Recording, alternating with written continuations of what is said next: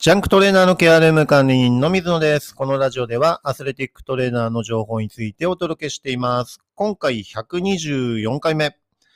チャンスをつかむには行動するというテーマでお伝えしていきたいと思います。はい。あの、トレーナーをね、やっていると、特に学生で思うのは、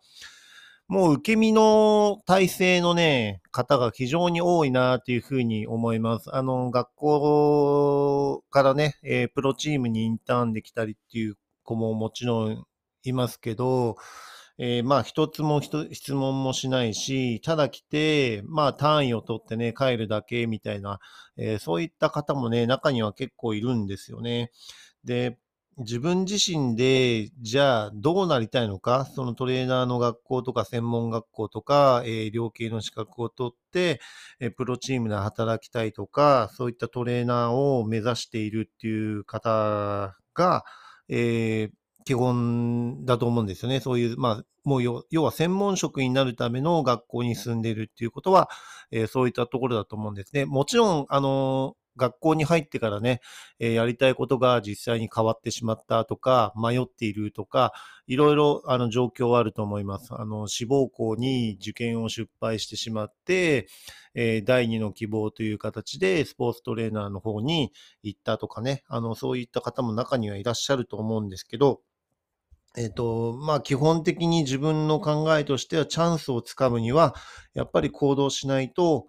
えー何も始まらないよな、というふうに思っています。で、えープロチームだとね、あの、学生がインターンでよく来たりするんですけど、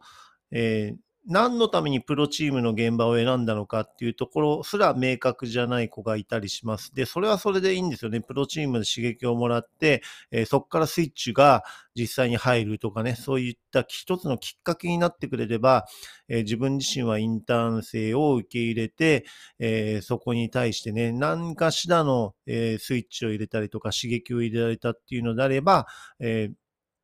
まあ仕事をした、その学校からしたら仕事をしてくれたっていうふうに感じるかもしれないし、逆に刺激を入れすぎちゃうと、えーその学校を辞めてしまうっていう子もいたりします。はい。だから難しかったりしますけど、えー基本的にはあの待っているだけだと、えーチャンスが来ることはないよねっていうところですよね。まあ、インターンとしてね、プロチームに足を運んだっていうことで、えー一つは行動してると思うんですね。ですから、その行動から、えー次にどうつなげていくのかっていうところは、えーあなた次第だったりすると思います。はい。で、チャンスをつかむために、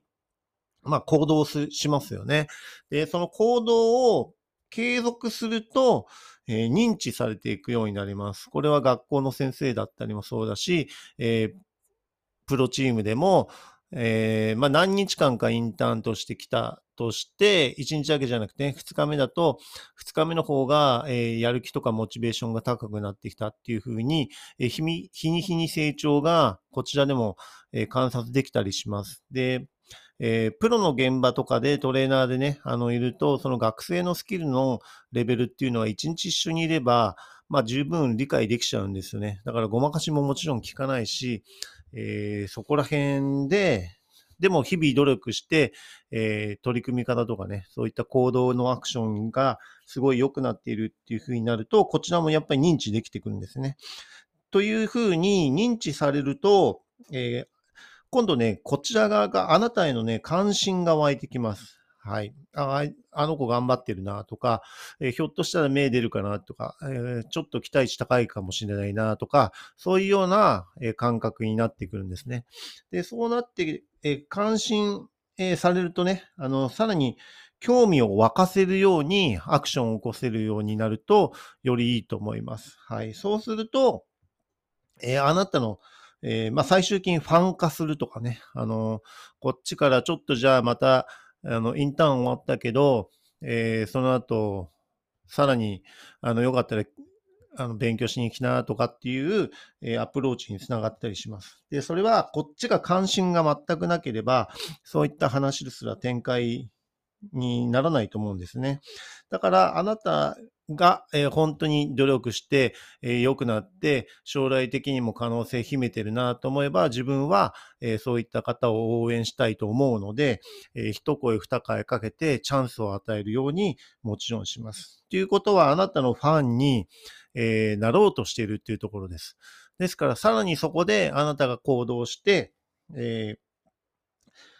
ファンにさせるとかね、この、この子は、あの、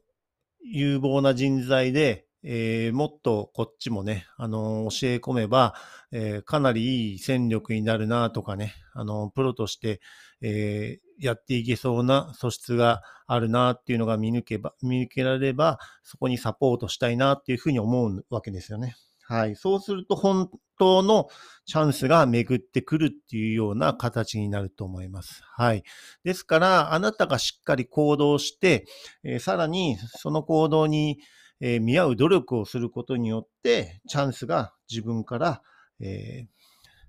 巡ってくるっていうかね、あの、その可能性を自分で高めていくっていうところですよね。それがすべて、えうまくつながるとはもちろん限らないし、えそれも前回123回目でね、運とタイミングっていう話をしましたけど、そういった要素もやっぱりあるんですよね。はい。ですから、えいかに、あの、そういったところでね、自分自身がチャンスをつかむっていうところを常に意識して行動しておくかっていうところがね、あの非常に大切になると思います。はい。ですから行動して、え、チャンスをつかむために、その行動を継続すると認知される。で認知されるとあなたへの関心が湧いてきます。で、関心が湧いてきたら、えー、興味を沸かせるように自分自身でさらに行動していきましょう。そうするとあなたのファンになってくれたりします。はい。サポートしたいなって思わせられるかどうかっていうのも一つですよね。はい。そうすると、チャンスが巡ってくる可能性が高くなるっていうところですね。そうすると、プロの、えー、チームにね、えー、実際に契約に結びつけることが、えー、できる可能性があったりしますし、最初はアンダーカテゴリーの部分で、えー、ポジショニングでね、そこでプロチームのトップチームではなくて、下のカテゴリーに、え最初はそこで活動するっていうような、それもチャンスをつかんだっていうような形になりますよね。はい、そのような形で、え実際にあの、いいようなね、方向になればもちろんいいし、もちろんそれが全てね、うまくいくとは限らないし、えー、いい時もあれば悪い時もある。運やタイミングもある。ただし、行動しなければ何も始まらないというところですよね。はい。そういったところを心がけて、えー、日々ね、学生のうちからとかね、まあ社会人になってからも全然トレーナーの道っていうのは遅くないし、自分も、えー、プロチームに入ったのは30過ぎですからね、あのー決して、えー、遅すぎることはないと思ってますので、えー、そういったところでね、あの自分の、えー、チャンスを伺うための行動をしてもらえればなというふうに思っています。はい。それではね、次回のテーマとしては、医療系の国家資格の勉強の取り組み方っていうところでね、お伝えしていきたいと思います。今回も最後まで聞いていただきありがとうございました。また次回もよろしくお願いします。